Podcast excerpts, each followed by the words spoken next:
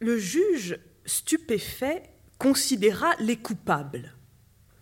L'homme comptait bien soixante ans et la femme au moins cinquante-cinq.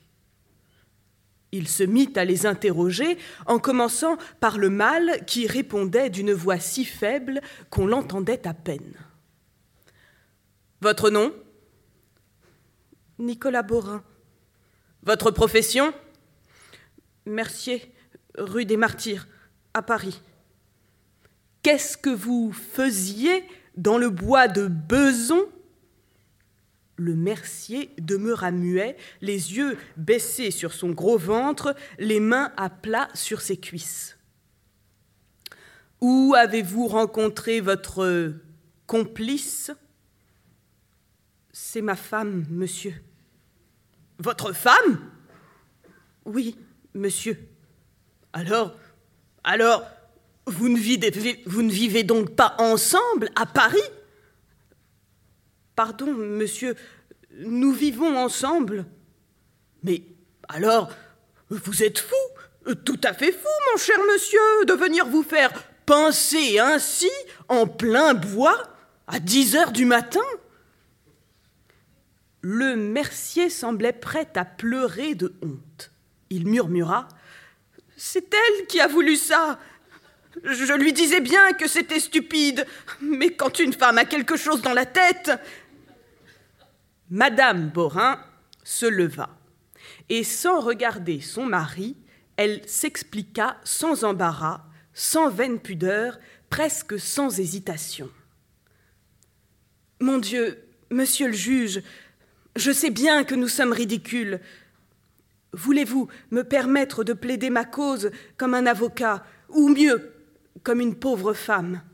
Et j'espère que vous voudrez bien nous renvoyer chez nous et nous épargner la honte des poursuites. Autrefois, quand j'étais jeune, j'ai fait la connaissance de M. Borin dans ce pays-ci, un dimanche. Il était employé dans un magasin de mercerie, moi j'étais demoiselle dans un magasin de confection.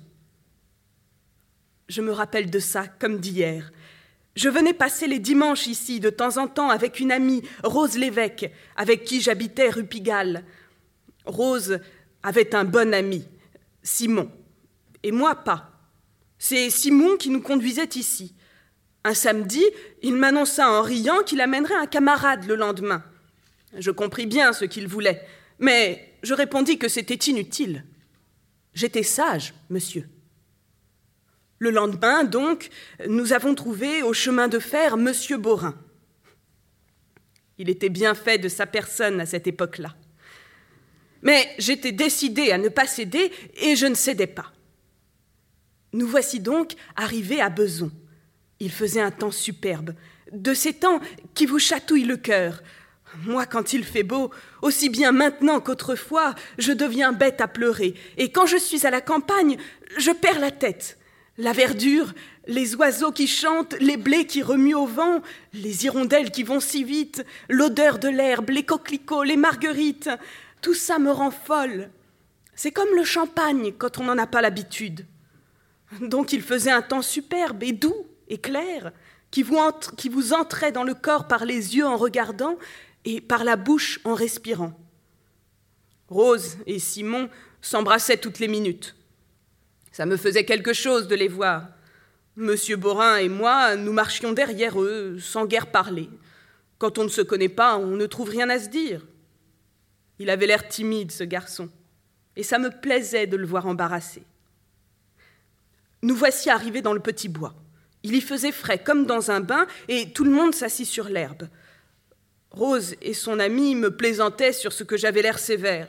Vous comprenez bien que je ne pouvais pas être autrement.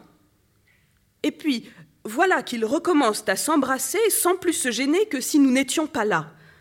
Et puis ils se sont parlé tout bas, et puis ils se sont levés, et ils sont partis dans les feuilles sans rien dire. Jugez quelle sotte figure je faisais, moi, en face de ce garçon que je voyais pour la première fois. Je me sentais tellement confuse de les voir partir ainsi que ça me donna du courage. Et je me suis mise à parler. Je lui demandais ce qu'il faisait. Il était commis de mercerie, comme je vous l'ai appris tout à l'heure.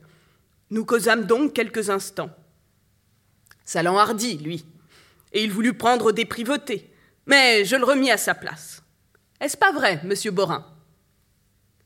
Monsieur Borin, qui regardait ses pieds avec confusion, ne répondit pas. Elle reprit. Alors, il a compris que j'étais sage, ce garçon, et il s'est mis à me faire la cour gentiment, en honnête homme. Depuis ce jour, il est revenu tous les dimanches. Il était très amoureux de moi, monsieur. Et moi aussi. Je l'aimais beaucoup. Mais là, beaucoup. C'était un beau garçon, autrefois. Bref, il m'épousa en septembre et nous prîmes notre commerce rue des Martyrs. Ce fut dur pendant des années, monsieur. Les affaires n'allaient pas et nous ne pouvions guère nous payer des parties de campagne. Et puis, nous en avions perdu l'habitude. On a autre chose en tête. On pense à la caisse plus qu'aux fleurettes dans le commerce. Nous vieillissions peu à peu, sans nous en apercevoir, en gens tranquilles qui ne pensent plus guère à l'amour. On ne regrette rien tant qu'on ne s'aperçoit pas que ça vous manque. Et puis, les affaires ont mieux été. Nous nous sommes rassurés sur l'avenir. Alors, voyez-vous, je ne sais pas trop ce qui s'est passé en moi, non, vraiment, je ne sais pas. Voilà que je me suis remise à rêver comme une petite pensionnaire. La vue des voiturettes de fleurs qu'on traîne dans les rues me tirait les larmes. L'odeur des violettes venait me chercher à mon fauteuil derrière ma caisse et me faisait battre le cœur. Alors je me levais et je m'en venais sur le pas de ma porte pour regarder le bleu du ciel entre les toits. Quand on regarde le ciel dans une rue, ça a l'air d'une rivière, d'une longue rivière qui descend sur Paris en se tortillant, et les hirondelles passent dedans comme des poissons. C'est bête comme tous ces choses-là à mon âge. Que voulez-vous, monsieur? Quand on a travaillé toute sa vie, il vient un moment où on s'aperçoit qu'on aurait pu faire autre chose. Et alors on regrette. Oh oui, on regrette. Songez donc que pendant vingt ans, j'aurais pu aller cueillir des baisers dans les bois, comme les autres, comme les autres femmes. Je songeais comme c'est bon d'être couché sous les feuilles en aimant quelqu'un, et j'y pensais tous les jours, toutes les nuits. Je rêvais de clairs de lune sur l'eau jusqu'à avoir envie de me noyer. Je n'osais pas parler de ça à M. Borin dans les premiers temps. Je savais bien qu'il se moquerait de moi et qu'il m'enverrait vendre mon fil et mes aiguilles. Et puis, à vrai dire, M. Borin ne me disait plus grand-chose. Mais en me regardant dans ma glace, je comprenais bien aussi que je ne disais plus grand-chose à personne. Donc je me décidai, et je lui proposai une partie de campagne au pays où nous nous étions connus. Il accepta sans défiance, et nous voici arrivés ce matin vers les neuf heures. Moi, je me sentis toute retournée quand je suis entrée dans les blés. Ça ne vieillit pas, le cœur des femmes. Et vrai, je ne voyais plus mon mari tel qu'il est, mais bien tel qu'il était autrefois. Ça, je vous le jure, monsieur. Vrai de vrai, j'étais grise. Je me mis à l'embrasser. Il en fut plus étonné que si j'avais voulu l'assassiner. Il me répétait Mais tu es folle, mais tu es folle ce matin, qu'est-ce qui te prend? Je ne l'écoutais pas, moi, je n'écoutais que mon cœur. Et je le fis entrer dans le bois. Et voilà. J'ai dit la vérité, monsieur le juge. Toute la vérité. Le juge était un homme d'esprit.